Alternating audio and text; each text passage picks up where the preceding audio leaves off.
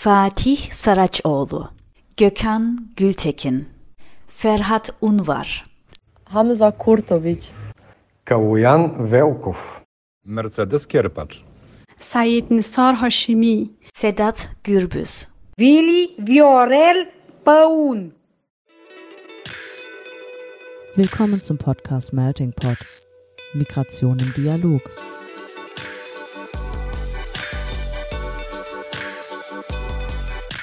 In diesem Podcast sprechen wir mit NachwuchswissenschaftlerInnen aus verschiedensten Fachgebieten, die zum Thema Migration forschen. Ein Einblick also in die Migrationsforschung über die Grenzen wissenschaftlicher Disziplinen hinweg. Organisiert wird der Podcast vom Nachwuchsnetzwerk des Interdisziplinären Zentrums für Integrations- und Migrationsforschung an der Universität Duisburg-Essen. Hallo und herzlich willkommen zu einer neuen Folge des Podcasts Melting Pot Migration im Dialog. Am 19. Februar jährt sich zum dritten Mal der rassistische Terroranschlag, bei dem 2020 neun Menschen in Hanau ermordet wurden. Die Namen haben wir gerade gehört, um sie in Erinnerung zu behalten. Der Kampf der Hinterbliebenen und derer, die sich solidarisieren und gegen Rassismus und Rechtsextremismus einsetzen, geht weiter. Und nach dem Attentat in Hanau hat er eine starke Mobilisierung erfahren. Wir sprechen heute mit der Politikwissenschaftlerin Katharina Stepandic von der Humboldt-Universität zu Berlin über dieses schwere Thema. Katharina hat sich in ihrer Forschung unter anderem mit der politischen Mobilisierung nach Hanau beschäftigt und war dafür auch direkt vor Ort. Hallo Katharina. Hi. Mein Name ist Malve und heute moderiere ich zusammen mit Laura. Hi Laura. Hallo. Hi. Genau, und wir haben auch lange darüber nachgedacht, wie wir den Gesprächseinstieg für diese Folge jetzt heute gestalten sollen. Normalerweise würden jetzt nämlich entweder oder Fragen kommen, die sich dann auf deine Forschung beziehen, aber auch ähm, ja, beispielsweise Kaffee oder Tee, was du lieber hast. Das ist angesichts dieses Themas jetzt aber auch gar nicht so einfach, weswegen ich jetzt ausnahmsweise einfach mal vorweggreife, dass du ja hauptsächlich qualitativ arbeitest. Das ist richtig. Und in deiner Forschung zeigst du ja auch auf, äh, dass die politische Mobilisierung, mehr war das gerade auch schon angedeutet, nach dem Attentat in Hanau es geschafft hat, eben eine nachhaltige Bewegung aufzubauen und auch eine starke öffentliche Sichtbarkeit erreicht hat. Und um dir diese Bewegung anzugucken, hast du ja auch einige Zeit selbst in Hanau verbracht und hast Interviews geführt und warst auch als sogenannte teilnehmende Beobachterin vor Ort. Deswegen die erste Frage, magst du ganz kurz erklären, was das überhaupt bedeutet? Also was ist eine teilnehmende Beobachtung und wie bist du überhaupt vorgegangen bei deiner Forschung? Ja, genau. Ähm, erstmal herzlichen Dank für die Einladung. Ich freue mich wirklich sehr, dass ich die Möglichkeit habe, auch nochmal in so einem Rahmen über diese Forschung zu sprechen, die ja jetzt angesichts des dritten Jahrestags tatsächlich Sinn macht, da nochmal äh, auf diese Weise reinzugehen. Eine teilnehmende Beobachtung äh, ist im Grunde genommen eine Methode, die aus der Ethno Ethnologie kommt, wo es darum geht, sich wirklich in das Feld zu begeben und nicht nur punktuell ein Interview zu führen oder sich Dokumente durchzulesen, sondern wirklich das soziale Verhalten, die Reaktionen, die Interaktion, die Beziehungen von Akteurinnen im Feld sich anzuschauen und selbst auch Teil davon zu werden. Also sich wirklich so unmittelbar in diese Situation zu begeben, weil man auf diese Weise natürlich ein ganz anderes Bild bekommt und ich würde direkt auch daran anschließen, weil ich finde es ganz wichtig, das auch gleich zu sagen. Darüber werden wir sicherlich auch noch viel sprechen in diesem Interview, ähm, in dem Podcast, dass gerade diese teilnehmende Beobachtung deshalb so voraussetzungsvoll ist, weil man sich ständig in einer Ambivalenz, in so einem Spannungsverhältnis zwischen Nähe und Distanz ähm, bewegt. Und jetzt mit dem Thema Hanau, äh, glaube ich, muss ich auch nicht weit ausholen, um zu erklären, dass äh, gerade Nähe ein Thema ist in, in, in einer Forschung, die so nah dran ist und gleichzeitig mhm. eben die Distanz für, für eine Forschungsperspektive so wichtig ist, um eben auch ähm, Interpretationen, Analysen überhaupt anstellen zu können.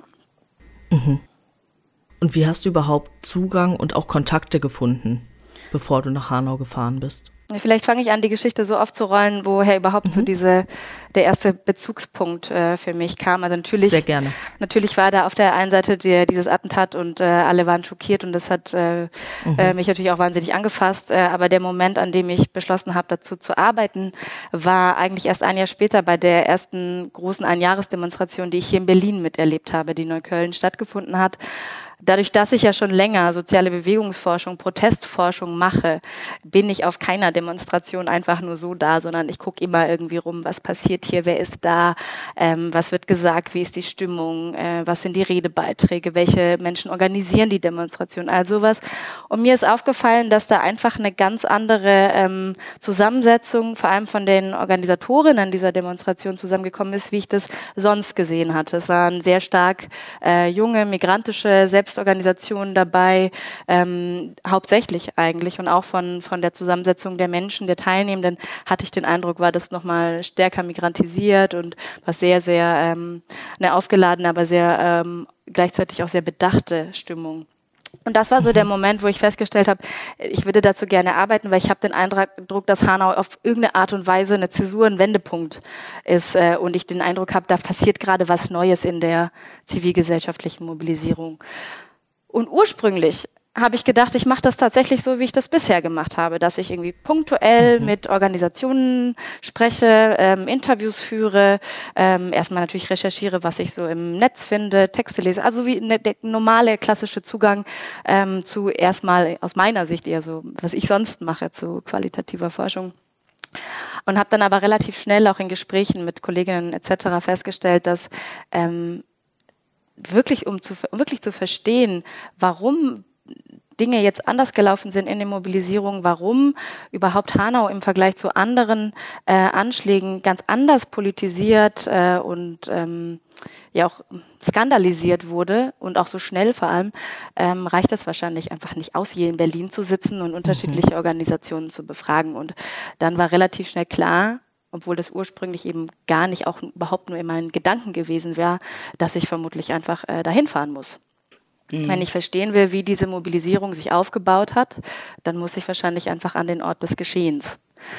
Und der erste Kontakt, wonach du gefragt hast, das waren sozusagen die Menschen, die ich aus meiner jetzigen Forschung, meiner bisherigen Forschung im Bereich der Mobilisierung, der zivilgesellschaftlichen Organisationen, der, des Aktivismus kenne, die habe ich einfach gefragt, ob sie sich mit mir treffen, habe erste Hintergrund, Vorgespräche geführt, die allein schon als also auf, an dem Punkt auch schon als qualitative Interviews äh, geführt wurden. Und das war sagen der die Annäherung, äh, auch darüber mhm. zu erfahren, was es deren Nachdenken darüber, aber vor allem auch das äh, Herausbekommen, das Feststellen, dass diese Leute äh, teilweise in sehr enger Verbindung mit den Menschen in Hanau stehen, also auch an den ursprünglichen Mobilisierungen beteiligt gewesen waren und dann, so wie es halt oft auch äh, par excellence in der qualitativen Sozialforschung läuft, dann Schlüsselpersonen gewesen waren, wo sich dann wieder neue Kontakte ergeben und wieder neue Kontakte und so ein schrittweises Annähern an ähm, Hanau. Und äh, ich glaube auch, dass ohne diese Kontakte tatsächlich ich, ähm, das wäre eine ganz andere Forschung gewesen. Das waren für mich die mhm. Eintrittskarten ähm, im Endeffekt auch ähm, zur Initiative 19. Februar in Hanau. Ich wäre, glaube ich, oder ich weiß nicht, wie es anders gelaufen wäre. Es ist immer schwierig, das so aus, der, aus dem Jetzt äh, zu sagen. Ja. Aber ich hätte mich sonst nicht äh, einfach in, an diese Orte bewegt oder wäre dort einfach hingegangen. Dafür war mir das äh, Thema also viel, viel zu sensibel und mein Respekt auch vor ähm, vor diesen Räumen und auch vor dem Aktivismus und auch den Betroffenen viel zu groß, als dass ich mich da einfach hätte hinbegeben können. Also ohne diese Vorarbeit sozusagen und diese ähm, Verbindungen, die schrittweise aufgebaut worden wären, hätte es, glaube ich, diese Arbeit nicht gegeben. Mhm. Das ist ein guter Punkt und auch wirklich sehr spannend, worauf ich jetzt gerne noch ein bisschen näher eingehen würde. Also der Fall Hanau war im Rahmen deiner Arbeit ja also dein Forschungsgegenstand, was ja auch erst einmal sehr klinisch klingt und bestimmt auch nicht ganz einfach war. Gerade hast du auch schon angesprochen oder schon äh, erwähnt die Ambivalenz von Nähe und Distanz. Vielleicht kannst du noch mal ganz kurz erzählen, ähm, wie es denn für dich war, vor Ort zu forschen. Hm, ähm, genau, gerne. Ich habe auf der einen Seite ja gerade beschrieben, sozusagen, es gab diese Vorgespräche, so einzelne Leute, mhm. aber ich habe natürlich auch aus Berlin schon ähm, bestimmte Kontakte nach Hanau hergestellt. Und zwar solche Kontakte, die erstmal nicht so schwierig sind wie ich habe den Bürgermeister kontaktiert oder ich habe mhm. mich dort äh, mit unterschiedlichen zivilgesellschaftlichen Organisationen zu Gesprächen verabredet.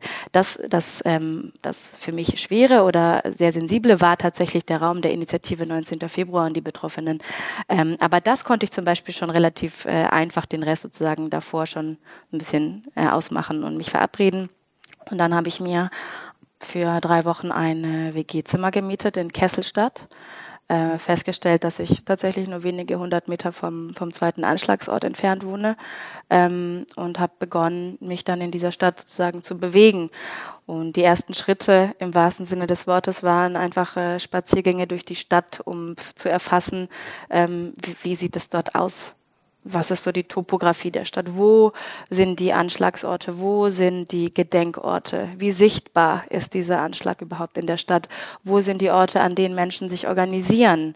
Ähm, was, was ist mit dem Marktplatz, der so, so äh, sehr in den Medien war, weil auf dem Gebrüder Grimm-Denkmal die ganzen äh, Blumen und Kerzen niedergelegt wurden. Also erstmal so, so eine mhm. Annäherung eher von der, von der Topografie der Stadt her und auf der anderen Seite eben dann die schrittweise Annäherung an äh, Menschen mit Gesprächen, die ich führe und dann wiederum Gesprächen, die sich daraus ergeben und dann eben irgendwann der Moment, in dem ich dann über, wie gesagt, ähm, Beziehungen zu anderen Menschen, die ich herstellen konnte, auch in die Initiative kommen durfte und dort begonnen habe, mich mit Menschen zu unterhalten und diese Zeit auch als äh, unglaublich wichtig wahrnehme, weil so mir so klar wurde, was für ein ähm, brutal sensiblen Umgang so eine Forschung mhm. braucht und Momente, in denen mir klar war, jetzt ist es besser, unsichtbar zu sein oder jetzt ist es besser, vielleicht auch gar nicht da zu sein und äh, trotzdem auch zu gucken, wann ist ein Moment, in dem es okay ist, dabei zu sein und in dem es gut ist, ähm, dann mitzumachen. Und die Frage der Distanz und der Nähe, die du gerade ansprichst,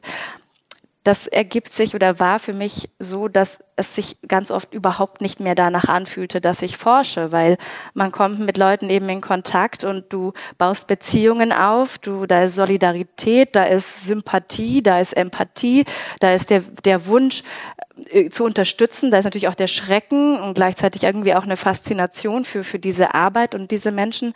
Ähm, und, und damit muss man eben umgehen. Und ähm, wie gesagt, das es war mir manchmal gar nicht mehr klar, dass ich forsche. Und das ist aber auch Teil des Prozesses der teilnehmenden Beobachtungen, der Ethnologie, zu sagen, ähm, manchmal ist man so nah dran, dass es sich so sehr vermengt, dass man dann wieder eben irgendwie rauskommen muss. Aber ähm,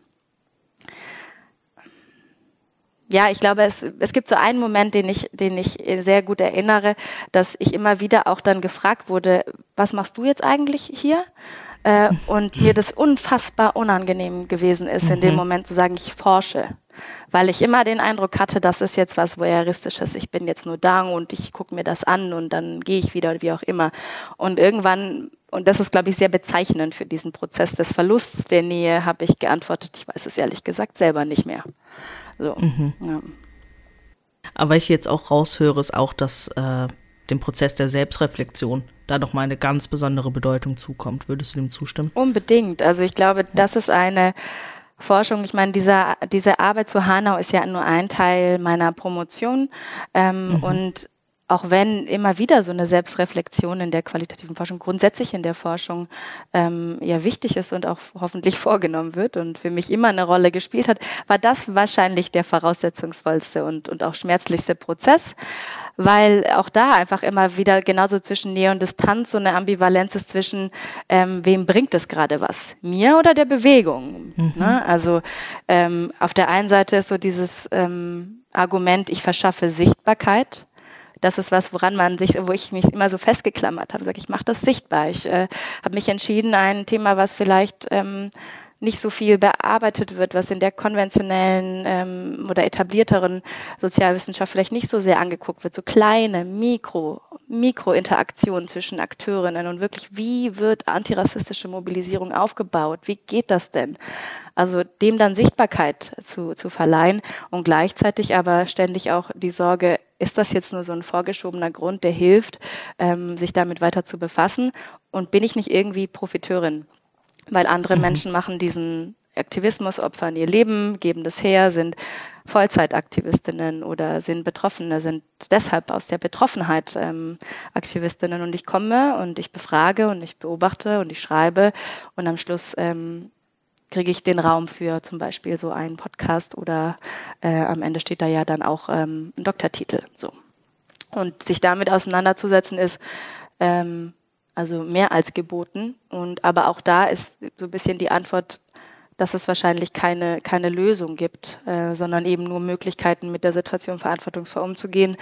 Und ähm, die Menschen immer wieder mit einzubeziehen, Fragen zu stellen, äh, eben nicht im Weg rumzustehen, so viel zu unterstützen, wie eben geht.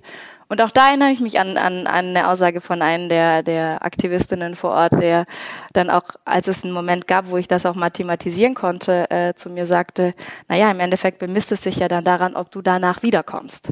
Du bist wiedergekommen, oder? Ja, natürlich. Und ich werde das hoffentlich auch äh, immer wieder tun. Äh, vielleicht auch immer noch nicht so viel, wie ich das von mir äh, wünsche. Aber ähm, ich glaube, das ist, das ist so ein wichtiger Faktor. Also der Umgang damit und ist man dann wirklich ähm, auch solidarisch und unterstützend. Mhm. Ja, vielen Dank auch für diesen Einblick und diese vor allem auch ja schonungslose Ehrlichkeit. Ähm, wenn wir jetzt auch nochmal expliziter auch inhaltlich über deine Arbeit sprechen, dann sprichst du ja auch im Falle von den politischen Mobilisierungen, die du vor Ort in Hanau beobachtet hast, von postmigrantischen hm. Allianzen. Also postmigrantisch, diesen Begriff haben wir jetzt auch hier im Podcast auch schon häufiger gehört, aber postmigrantische Allianzen, was können wir uns darunter vorstellen oder wie ordnest du das eben an den Bewegungen in Hanau ja. ein? Ähm, also bei postmigrantischen Allianzen geht es um Zusammenschlüsse von ganz unterschiedlichen Menschen innerhalb einer pluralen Gesellschaft, die sich zusammentun, um für gleichberechtigte Teilhabe, für Gleichheit, für Zugehörigkeit äh, zu kämpfen. Und Allianzen, das klingt jetzt erstmal nach einem neutralen Begriff, der ist jetzt erstmal darauf gemünzt, dass es sozusagen die solidarische, die für Gerechtigkeit eintretende ähm, äh, Akteurinnen der Gesellschaft meint, das ist, weil Naika Furutan in ihrem Konzept äh, der postmigrantischen Gesellschaft das so definiert. Natürlich gibt es Allianzen auch auf der Ebene der ähm, antidemokratischen Allianzen, sage ich jetzt mal. Mhm. Aber da der Fokus ist hier wirklich auf den Teil der Zivilgesellschaft, der sich progressiv und ähm, eben für gleichberechtigte Teilhabe, für eine plurale Demokratie einsetzt. Das ist so die Definition, sage ich mal. Und das Wichtige bei diesen Allianzen ist zu sagen, ähm, da kommen sowohl Betroffene Menschen, die Migrationserfahrung haben, Migrationsbiografien, die migrantisiert werden, die Rassismus erfahren, mit denjenigen zusammen, die das vielleicht nicht unmittelbar tun. Also Menschen, die ähm, privilegierter sind, die eben nicht an diesen, also Marginalisierungserfahrungen auf dieser Ebene erleben. Und die Idee ist zu sagen, mhm. Dass das möglich ist, weil die Grundlage dieser Allianzen nicht die Biografie ist, also nicht die Erfahrung der Marginalisierung, sondern die Grundlage dieser Allianzen ist eine gemeinsame Haltung. Also das Wissen oder das Glauben daran, dass allen Menschen die gleichen Rechte zustehen, um das jetzt mal so pathetisch auszudrücken. Äh, und darin ist die Betroffenheit ganz trotzdem ganz wichtig. Die ist nicht so, dass man die jetzt ausradiert, dass man sagt, okay, alle können da jetzt mitmachen und es ist egal und wer spricht und wer im Vordergrund steht und wer sichtbar ist. Ähm, na, dann hat man immer das Problem der Vereinnahmung, des Paternalismus. Aber Allianzen oder so wie ich sie verstehe, wie ich sie untersuche, ähm, da geht es vielmehr darum zu sagen, selbst diejenigen, die nicht unmittelbar betroffen sind, und das ist so auch eines der Zitate aus, aus, äh, von den Aktivistinnen, das auch in dem Artikel irgendwann kommt, ich weiß nicht, ob ich es O-Ton jetzt hinbekomme, die sagen, auch selbst wenn wir uns, äh, wenn wir uns bewusst ist, dass wir nicht betroffen sind, dass uns das nicht passiert ist, was den Menschen in den Angehörigen in Hanau passiert ist, begreifen wir uns als Teil eines Zusammenhangs, der davon betroffen ist. Und das ist für mhm. mich im Endeffekt im Kern die, die Definition von postmigrantischen Allianzen. Okay, und was ist dann der Unterschied zu Solidarität? Also lässt sich der Solidaritätsbegriff überhaupt davon abgrenzen oder ist das wie so oft auch eng miteinander Ja, das verbunden? ist sehr interessant, dass du das fragst, weil äh, tatsächlich ähm, ich in einem Gespräch mit einem ähm, Menschen, der auch ein Interview mit mir geführt hat, der mich damit konfrontiert hat äh, und sagte, aber Allianzen ist doch ein Gegensatz zu Solidarität, weil in Allianzen steckt doch das Strategische drin und, und das Strategische, ähm, mhm. das ist jetzt, muss ja nicht in einer tiefen Verbundenheit und in dem wirklich, ich bin mit dir solidarisch und ich unterstütze dich und ich trete für dich ein. Also, dass das darin nicht ist. Aber ich sehe das so nicht. Also, für mich sind das keine sich ausschließenden Begriffe. Für mich sind das äh, postmigrantische Allianzen, basieren auf einer Solidarität und zwar einer haltungsbasierten Solidarität. Das wäre meine Definition. Und da gibt es Menschen, die mhm. anders drüber nachdenken. Also ich selbst Naika Furutan würde das vielleicht ähm, in der Typologie würde vielleicht andere Formen von Allianzen äh, aufzeigen und dann vielleicht auch sagen, es gibt welche, die wirklich strategisch ausgerichtet sind. Ähm, aber was ich mir angeguckt habe, ist dann eine sagen postmigrantische Solidarität in einer Allianz. So könnte man das vielleicht sagen. Und gerne würden wir mit dir jetzt auch nochmal weiter über den Fall Hanau, aber auch im Vergleich sprechen. Du hast ja auch selbst gesagt, das ist ein Teil deiner DIS und du hast dich in deiner Promotion auch mit mehreren Initiativen und Organisationen nach dem Sommer der Migration beschäftigt, beispielsweise auch Unteilbar. Und da fragen wir uns natürlich, was macht Hanau im Hinblick auf die politische Mobilisierung anders? Hm, also ganz, ganz vieles. Und ich weiß auch gar nicht, ob ich das sozusagen als einen Vergleich der, der äh, Untersuchungsgegenstände jetzt hier beschreiben würde, sondern vielmehr eine andere Perspektive. Also ich habe postmigrantische mhm. Allianzen eben in unterschiedlichen äh, Facetten untersucht. Und bei Unteilbar äh, war es ja viel eher der Fokus darauf, vielleicht erst ein Satz zu Unteilbar, das ist ja ein Bündnis aus ja. äh, zwei bis 300, wahrscheinlich mittlerweile auch mehr, wobei sie jetzt wieder aufge sich aufgelöst haben, aber zeitweise mhm. waren es wirklich sehr, sehr viele äh, zivilgesellschaftliche Organisationen mit einem unglaublich breiten, breiten Spektrum von Klimaorganisationen über Gewerkschaften, migrantische Selbstorganisationen, Geflüchteten Selbstorganisationen, ähm, feministische Organisationen, also wirklich alles dabei, auch religiöse Organisationen, mhm. die sich eben nach einer Zeit der unglaublichen Polarisierung in diesem Land, äh, Pegida, AfD etc., zusammengeschlossen haben und gesagt haben, okay, jetzt ist aber Schluss und äh, wir sind für eine offene Gesellschaft, weil diese Gesellschaft ist unteilbar für Solidarität statt Ausgrenzung. Das heißt, es war eine Bündnisebene, das ist eine Mobilisierung, die aus einem Bündnis von vielen großen Organisationen besteht. Die habe ich mir angeguckt und die Aushandlung von, was haben die jetzt gemeinsam? Wie steht das jetzt in Kontext mit Migration? Wie können da jetzt Leute sich für diese Sache einsetzen, obwohl sie überhaupt mit Migration ähm, nicht so viel zu tun haben und keinen Rassismus erfahren? Das war da die Frage. Äh, in Hanau mhm. war der mhm. Fokus vielmehr auf wirklich die Interaktionen und die Beziehungen in einer ganz kleinteiligen ähm, Perspektive, auf einer lokalen Perspektive zwischen Individuen, die betroffen sind, Aktivistinnen und die dann schon auch wieder Vertreterinnen von Netzwerken sind oder in Netzwerke eingebunden sind. Aber der Fokus war einfach ein ganz anderer. Ähm, und ich glaube, das ist so ein bisschen die, der, die Vergleichsebene, sagen, dass es ähm, natürlich funktioniert das bei Unteilbar anders, weil diese unmittelbare ähm, Kontakt und dieser, dieser, dieser konkrete Austausch, der findet auf einer großen Bündnisebene nicht statt. Da ist ein anderer Aspekt von Allianzen sozusagen mhm. zu suchen. Und wie würdest du die Interaktion in Hanau beschreiben? Ja, vielleicht erstmal so, warum, warum glaube ich, dass es so wichtig ist, sich Interaktionen anzugucken? Also Interaktionen und Beziehungen, das sind so die zwei Begriffe, die ich so viel verwende. Wenn wir uns zum Beispiel jetzt mal vorstellen, es gibt eine große Mobilisierung, eine große Demonstration und die scheint eindrücklich und ähm, emotional und irgendwie so erfolgreich und groß, dann gerät oft in den Hintergrund, dass äh, die nicht einfach so quasi naturwüchsig entsteht. Also das ist nicht so, dass äh, eine Demonstration stattfindet, jemand äh, meldet die an und dann kommen einfach alle, sondern die, der Weg dahin, dass es, dass es groß wird, dass Menschen mobilisiert werden, mhm. ähm, dass überhaupt dieses Thema auch bekannt wird, dass es Resonanz erfährt, dass es die Menschen berührt und sie sich damit mhm. beschäftigen, das sind meistens äh, ganz kleinteilige Prozesse und meistens sind daran eben eine, ein kleiner Kern an Menschen beteiligt, die diese Mobilisierung aufbauen.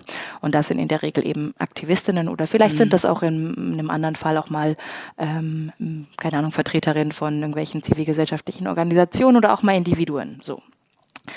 Ähm, aber im Falle von Hanau war es für mich so wichtig zu sagen, ich fahre erstmal in die Stadt und ich gucke mir dort an, Wer sind die Leute, die diese Mobilisierung aufbauen? Wer sind die Menschen, die sich da organisieren? Wie stehen die Beziehungen zueinander? Wie hat das denn sozusagen seinen Anfang genommen? Und ich habe dann festgestellt, dass, also mir wurde erzählt, dass im Endeffekt ähm, nach den Anschlägen, die ja nachts am 19. Februar stattgefunden haben, am späten Abend, schon in der Nacht sich Menschen in mhm. Hanau, äh, die organisiert sind, also zivilgesellschaftlichen Gruppen, Organisationen, politischen Gruppen oder auch einzelne Personen, die einfach gut vernetzt sind, angefangen haben, sich auszutauschen äh, über Chatgruppen, sich anzurufen. Am nächsten Tag war klar, man trifft mhm. sich sofort. Dann sitzen da Menschen zusammen, die sich nicht erst finden mussten, sondern die sich kennen. Und die kennen sich, weil sie äh, in dieser kleineren Stadt leben, in der man sich irgendwie eher auch einfach kennt, äh, weil es vielleicht Menschen sind, die schon viele zu, politische Mobilisierungen zusammen aufgebaut haben, die vielleicht sich im besetzten Haus im autonomen Zentrum ähm, seit Jahren immer wieder begegnen, sich kennen, durch Freundschaften äh, verbunden sind, die sich vertrauen, die loyal zueinander sind, die auch in andere Strukturen eingebunden sind. Also dass diese, diese Ebene der Beziehungen sowieso schon da ist und dass diese Mikrointeraktionen, sich anzurufen, sich zu organisieren, sich irgendwo zu treffen, zusammen zu überlegen, dass das grundlegend ist für so eine Mobilisierung. Und dann eben aber auch die Entscheidung, ähm, sehr schnell schnell zu handeln und auch ähm, nicht nur die Entscheidung, sondern die Erfahrung auch zu haben, wie sowas geht. Da gab es Menschen äh, in, oder gibt es Menschen in der Stadt, die auf eine sehr lange Erfahrung und lange Tradition äh, antirassistischer Mobilisierung zurückgreifen können, die in Hanau schon sehr viel äh, organisiert haben und sehr engagiert sind. Äh, für die war das jetzt nicht grundsätzlich neu. Neu, weil das eine andere Dimension ist und natürlich äh, so ein Anschlag äh, unvergleichbar ist zu der Arbeit, die vorher vorher gemacht wurde, aber grundsätzlich das Wissen darüber, ähm, wie, wie kann man Menschen unterstützen in ihrer Selbstorganisation, was ist jetzt wichtig. So, das sind die, die ähm, Interaktionen und die, die Beziehungen, die ich meine. Mhm. Und jetzt hast du auch das Erfahrungswissen angesprochen. Da geht es ja auch um das Erfahrungswissen jetzt in Hanau, aber welche Rolle spielt auch Erfahrungswissen anderer Kämpfe in dem Zusammenhang? Ja, ich sage in diesem Zusammenhang äh, oft oder gerne, dass, dass Hanau eben nicht in einem Vakuum entstanden ist. Mhm. mhm.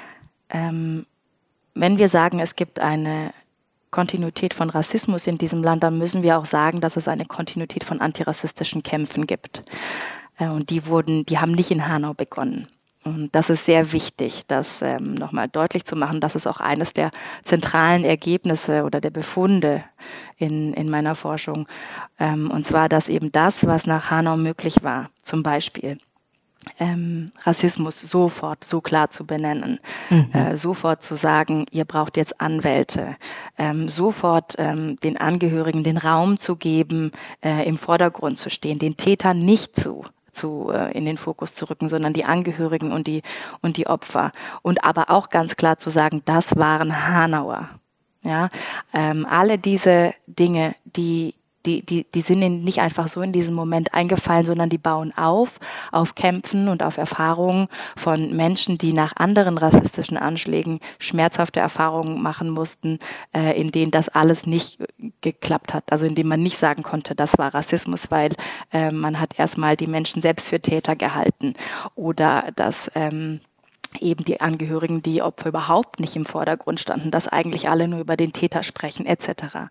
Und was ich sagen will, ist, auf der einen Seite gibt es das lokale Bündnis in Hanau, was so schnell mobilisiert werden konnte und das ist wirklich nicht selbstverständlich. Nicht jede Stadt hat eine Dichte an Akteurinnen, die, die so gut miteinander zusammenarbeitet ähm, und, und so gut sozusagen vernetzt ist. Aber auf der anderen Seite sind es eben die Erfahrungen, und das Wissen und die Kontakte auf einer bundesweiten Ebene die jetzt hier zusammenfließen. Das heißt, es baut aufeinander auf. Was meine ich damit? Ich meine damit vielleicht ein Beispiel. Ähm, am Tag nach den Anschlägen, so wurde mir in den Interviews erzählt, reisen bereits Aktivistinnen aus unterschiedlichen Städten in Deutschland nach Hanau an und bieten ihre Hilfe an. So. Und das machen die nicht, weil sie einfach so auf die Idee gekommen sind, sondern weil es in Hanau ähm, Aktivistinnen, bestimmte Personen gibt, die ähm, zufälligerweise in Hanau leben, äh, aber eben Schlüsselfiguren in der antirassistischen Bewegung in Deutschland sind, mhm. die in ihrem Leben, äh, in ihren Biografien an ganz unterschiedlichen Mobilisierungen, Kampagnen, Bewegungen beteiligt waren äh, und darüber ein unglaublich großes Bewegungsnetzwerk auf überregionaler, auf bundesweiter Ebene eben haben. Und wenn deshalb am nächsten Tag Aktivistinnen aus unterschiedlichen Bewegungskontexten, und damit meine ich unter anderem zum Beispiel äh, Welcome United, die Menschen von NSU-Tribunal, ähm, oder Menschen von äh, unteilbar, Menschen, die irgendwie in Verbindung stehen mit äh, der interventionalistischen Linken oder die mit der Seebrücke-Bewegung irgendwelche Verbindungen haben. Also Menschen, die wirklich in ganz vielen umfassenden Bewegungen schon beteiligt waren, die kommen dahin. Und die bringen natürlich ein geballtes Wissen und eine Bewegungserfahrung mit, die geholfen hat, äh, so schnell diese Resonanz zu erzeugen und so schnell ähm, das, was in Hanau passiert ist, in den Kontext ähm, von antirassistischen Bewegungen einzubetten, aber auch in die Kontinuitäten von rassistischer Gewalt. Also das nicht als einzelnen Moment stehen zu lassen, sondern sofort in Verbindung zu setzen, zu sagen, und das ist schon wieder passiert. Und äh, wozu hat es geführt? Im Endeffekt auch zum Beispiel dazu, dass auf der Bühne zwei Tage nach dem Anschlag auf der Demonstration schon Menschen, ähm, Angehörige der Opfer des NSU stehen, dass da beispielsweise Angehörige ähm, der Opfer von den Anschlägen, den Brandanschlägen in Mölln aus den 90er Jahren stehen und damit eben nicht mehr zurückgegangen werden konnte hinter, ähm, dass es jetzt hier einmalig in Hanau, sondern es steht in, dem, in der Kontinuität, die grausam und furchtbar ist. Mhm. Und eben diese, dieses aktive Einpflegen dieses Geschehnisses ähm, in diese Mobilisierung, zum Beispiel mit solchen Dingen wie Say Their Names oder auch dem ähm, Kolb, ähm, Hanau ist überall etc. Das sind ja Dinge, die wurden nicht in Hanau erfunden, aber die jetzt wieder in Hanau zu verwenden, verbindet sie mit unterschiedlichen ähm, anderen Mobilisierungen mit der Black Lives Matter Bewegung bei Say Their Names etwa mhm. oder bei Hanau ist überall die Referenz zu Kolbstraße ist überall, das wirklich sichtbar machen, dass das auf Kämpfen aufbaut, aber eben auch auf Erfahrung. Und nur deshalb es möglich gewesen ist, so schnell diese Verbindung herzustellen und so schnell diese Mobilisierung so groß zu machen. Mhm. Und was kann man sozusagen auch aus den Mobilisierungsstrategien von Hanau mitnehmen? Was hat das potenziell auch für einen anderen Impact auf andere Initiativen und Kampagnen? Ja, das ist, ähm, das ist eine sehr gute Frage und gleichzeitig auch eine sehr schwere, weil es ja voraussetzt, dass sozusagen, äh, wenn zukünftig wieder ein Anschlag passieren würde, würde es dann wieder, also könnte man dann ansetzen oder hier, ähm, ja, an, an den Erfahrungen jetzt wieder aufbauen. Äh, und das, das ist eine Frage, die allein schon äh, unglaublich problematisch ist. So.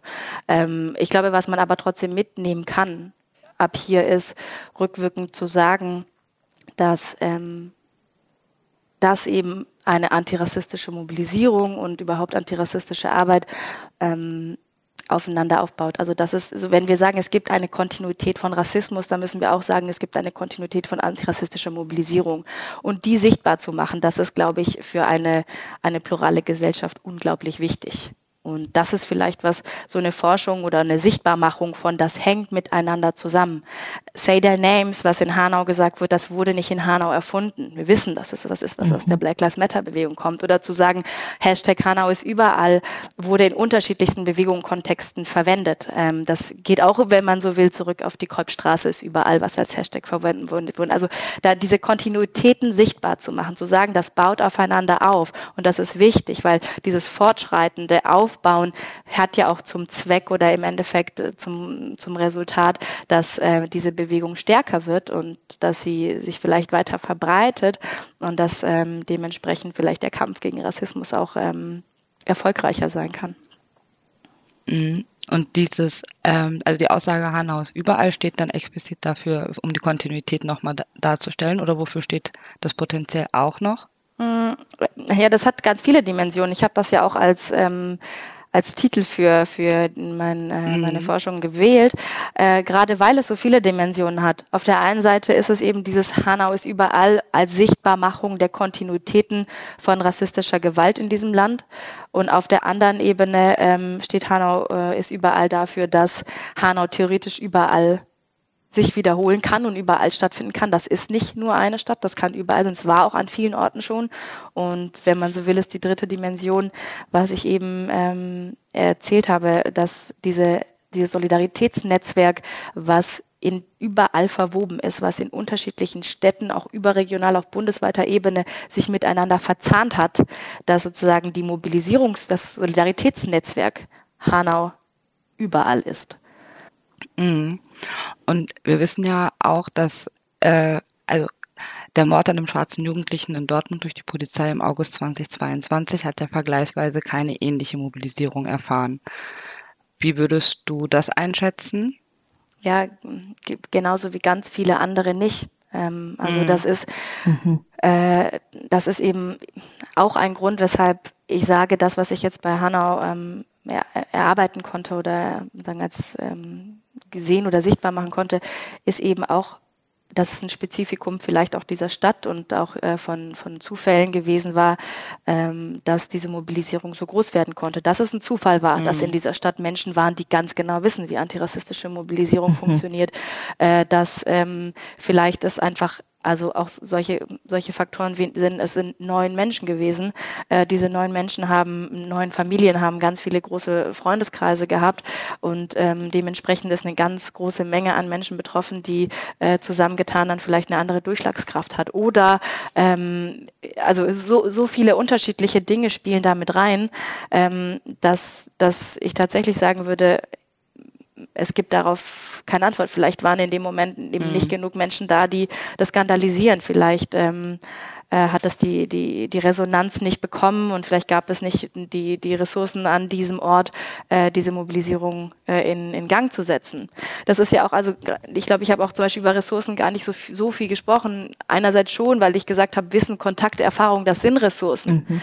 Aber wenn wir uns äh, nochmal vor Augen führen, das habe ich auch vorhin nicht erwähnt, ein großer Teil der äh, Aktivistinnen, der Unterstützerinnen in Hanau äh, kennt sich unter anderem auch aus dem Welcome United Kontext, also der Refugee-Selbstbewegung. Mhm. Und mhm. nachdem Hanau passiert ist, ähm, haben mir viele von den Menschen, mit denen ich sprechen konnte, berichtet, sind sie mit diesem Anschlag aus dem der äh, Mobilisierung oder aus dem Bündnis ähm, oder ja nicht dem Bündnis, aber aus der ja, aus Welcome United im Grunde genommen rausgegangen, weil die Ressourcen abgezogen wurden wurden. Sie sind dann mit ihrer ganzen Macht und ihrer Kraft, nicht Macht, mit ihrer Kraft dann nach Hanau gegangen und haben da mobilisiert. Das heißt, mhm. diese Ressourcen sind im Endeffekt auch, äh, auch beschränkt. So. Und wenn jetzt die Aktivistinnen in Hanau gerade nicht an einem anderen Ort sind oder an einem anderen Ort Menschen sind, die diese Arbeit machen können, dann geht es nicht, weil diese Mobilisierung ist einfach wahnsinnig viel Arbeit. Mhm. Ja, zum Abschluss dann vielleicht noch ein Aspekt, der jetzt auch immer wieder kurz auch von dir angesprochen wurde, nämlich die Rolle der Wissenschaft, also die Wissenschaft jetzt mal in Anführungszeichen, beziehungsweise auch die Rolle von Forschenden, die sich solche Thematiken eben auch dann zum Gegenstand setzen. Wie siehst du das denn? Kann sich Forschung zu solchen Themen explizit positionieren oder sollte sie es überhaupt?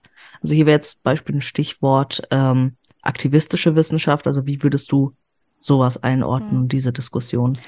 Ja, das ist auch eine ganz wichtige Frage und äh, im Endeffekt ja eine, die schon so lange gestellt wird und äh, mhm.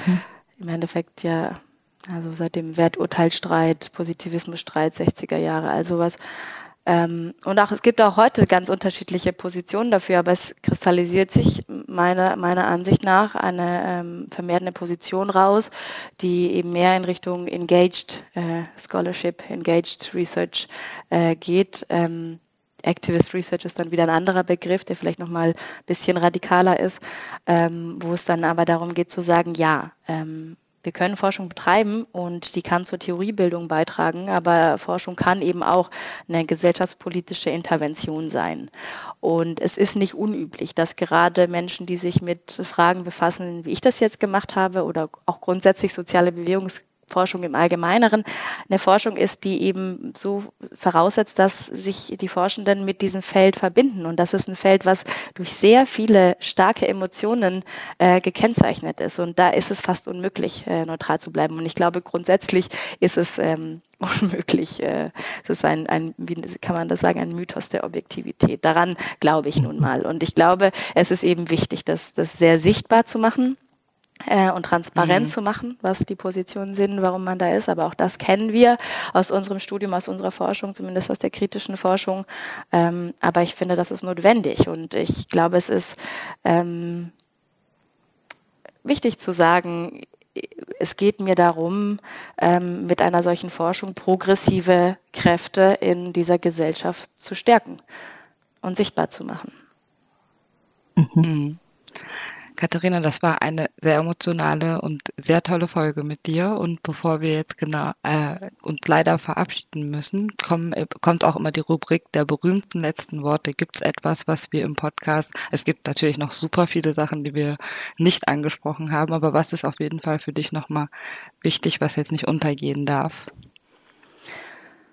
Ja, wahrscheinlich einfach ähm, nochmal das, das Betonen, dass, dass ähm, dass diese, diese Arbeit und diese Forschung ohne, ohne die Protagonistinnen dieser Forschung, und das sind nun mal die Aktivistinnen, das sind die Familien, das sind die Angehörigen, die jeden Tag ähm, seit drei Jahren bald ähm, auf die Straße gehen und mobilisieren und unermüdlich für Gerechtigkeit, Konsequenzen und ähm, Erinnerung kämpfen. Dass es ihnen zu verdanken ist, dass ich überhaupt solche Forschung machen konnte und überhaupt, also auf einer viel größeren Ebene, dass es diese Menschen sind, die für diese Gesellschaft einstehen. Und ähm, dass trotz des Sprechens darüber, dass nach Hanau Dinge anders und in Anführungsstrichen besser gelaufen sind als nach anderen Anschlägen, mhm. dass vielleicht auf der gesellschaftlichen Ebene, also der Resonanz und dem Empfinden, und die Leute sind irgendwie ein bisschen weiter, man ist da sensibler, man redet jetzt über Rassismus, aber faktisch auf der Ebene der Gerechtigkeit, der Aufklärung ähm, ist nicht so viel passiert. Und das muss auch wirklich äh, mhm. betont werden. Äh, mhm. Es hat sich nicht besonders viel verändert und auch der Untersuchungsausschuss ist nicht zu großen ähm, zu großen Aufklärungen gekommen, äh, sondern die Familien müssen das trotzdem Tag für Tag äh, weiterhin immer wieder auf die Agenda setzen und das ist ein Problem. Und das ist wichtig, das äh, zu sagen. Dann danke, dass du es an dieser Stelle auch nochmal erwähnt hast. Wir sind damit dann auch schon am Ende der heutigen Folge angelangt. Vielen Dank, Katharina, für deinen Besuch und auch vor allem für deine Einordnung. Vielen Dank auch an euch da draußen fürs Zuhören. In den Show Notes findet ihr Links und weitere Informationen zu der heutigen Folge und ihr hört uns dann wieder zum 15. des nächsten Monats. Bis dahin, tschüss. Tschüss. Tschüss. Das war's mit dieser Ausgabe des Podcasts Melting Pot. Migration im Dialog. Für mehr Informationen über die Arbeit unseres Netzwerkes und für Updates zum Podcast findet ihr uns auf Twitter unter @incentin. Vielen Dank fürs Zuhören und bis zum nächsten Mal.